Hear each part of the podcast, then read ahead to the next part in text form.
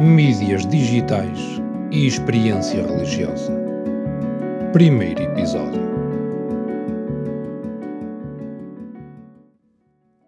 Ao fazermos esta viagem pelas mensagens dos Papas para o Dia Mundial das Comunicações Sociais, verificamos que a primeira referência que encontramos sobre esta matéria remonta a 1985, na mensagem intitulada As Comunicações Sociais e a Promoção Cristã da Juventude.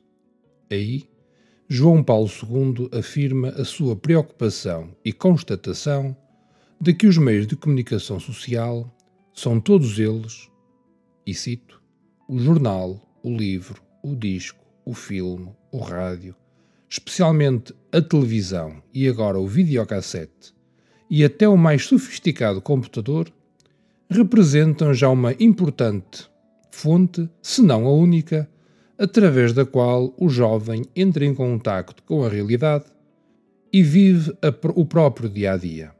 O jovem, por outro lado, está sempre mais próximo dos meios de comunicação, quer porque o tempo livre é maior, quer porque o ritmo acelerado da vida moderna acentuou a tendência à, à distração como pura evasão. Além disso, continua o Papa, pela ausência dos pais, quando a mãe é também obrigada a trabalhar fora de casa, afrouxou-se o tradicional controle educativo sobre o uso de tais meios. Aqui, a preocupação é sobretudo educativa, situando-se mais concretamente no âmbito da educação para os valores cristãos.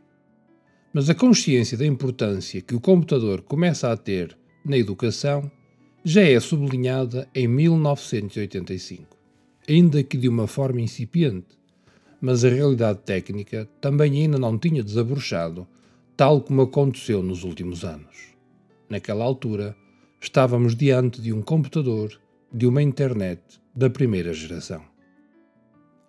Uma reflexão expressa sobre esta matéria acontecerá cinco anos mais tarde, na mensagem para o 24º Dia Mundial das Comunicações Sociais, que se celebrou em 1990.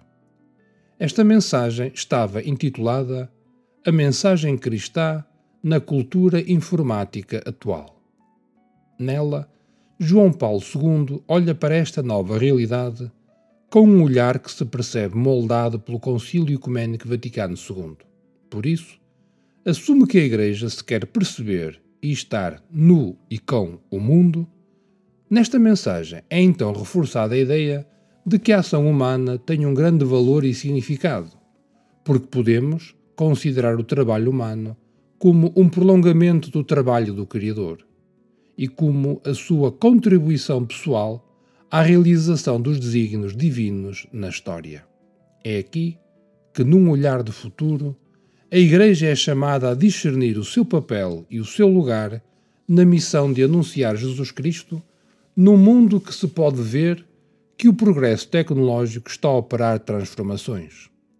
Pelo que os padres conciliares reconheceram que os progressos da tecnologia das comunicações, especialmente, eram de tais preocupações que provocavam reações em cadeia com consequências imprevisíveis.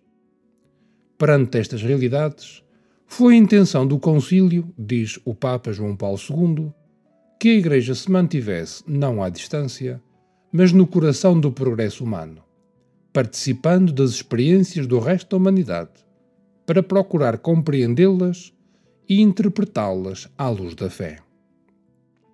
É próprio dos fiéis, do povo de Deus, o dever de fazer uso criativo das novas descobertas e tecnologias para o bem da humanidade e a realização do desígnio de Deus para o mundo. E é aqui que entramos em pleno nas possibilidades que os novos média oferecem, pois a emergência das telecomunicações, realizadas com o recurso aos computadores, possibilita à Igreja novos modos para cumprir a sua missão. E o Papa explica. Agiliza o diálogo entre os membros da Igreja e pode fortalecer as ligações de unidade entre si. O acesso imediato à informação permite à Igreja aprofundar o diálogo com o mundo contemporâneo, Na nova cultura do computador, a Igreja pode informar mais rapidamente o mundo sobre o seu credo e explicar as razões da sua posição sobre cada problema ou acontecimento. Pode escutar mais claramente a voz da opinião pública e entrar num debate contínuo com o mundo que a rodeia, empenhando-se assim mais impetuosamente na busca comum de soluções com duas informações que vão acompanhar todos os ensinamentos futuros. O primeiro é o de considerar que é na população juvenil que as novas tecnologias mais irão plasmar a sua influência, pois são estes que crescem já nesta nova cultura. E reconhece-o com uma atitude de grande confiança, quando diz: confiemos nos jovens. Depois, em segundo lugar, a característica de olhar para esta nova realidade com uma grande gratidão e empenhado esforço de acolhimento das novas descobertas tecnológicas e das possibilidades que daí advêm. É, pois, intenção da Igreja que era do computador, que estava então nos seus inícios, seja utilizada ao serviço do ser humano e das suas aspirações mais profundas, sendo considerada uma das possibilidades e prioridades da sua missão. Em 2001, o Papa João Paulo II, na mensagem para o Dia Mundial das Comunicações Sociais, coloca um título muito sugestivo: Anunciai-o do cimo dos telhados. O Evangelho na era da comunicação global. O cimo dos telhados, naquele tempo, era o local mais normal para que se colocarem as antenas de transmissões, ícones de uma sociedade que se deseja em permanente comunicação entre todos os seus membros. O Papa lança o apelo de que é vitalmente importante assegurar que entre as inúmeras mensagens e palavras seja a palavra de Deus também escutada. Proclamar hoje a fé sobre os telhados significa anunciar a palavra de Jesus no e através do mundo dinâmico das telecomunicações. O apelo papal fundamenta-se no facto de que as questões fundamentais do ser humano, as questões do sentido, continuam a coar em todos os ambientes e culturas.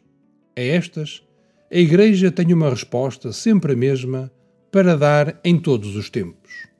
A pessoa de Jesus Cristo, como dom recebido pela Igreja, que ela oferece a cada cultura no diálogo e na escuta recíprocos. Os cristãos, diz o Papa, têm o dever e o privilégio de declarar a verdade. A verdade gloriosa acerca da vida humana e do destino de cada pessoa, revelado no Verbo que se fez carne. Para isso, o recurso às possibilidades oferecidas por este novo mundo sublinham as potencialidades aí presentes para transmitir informações religiosas e ensinamentos, para além de todas as barreiras e fronteiras. A mensagem é clara ao afirmar que a transmissão da fé, ao abordar a vocação missionária da Igreja, não se faz só com o recurso a estes meios, mas estes meios podem desempenhar um papel essencial na evangelização direta e na transmissão aos povos das verdades e dos valores que salvaguardam e enobrecem a dignidade humana.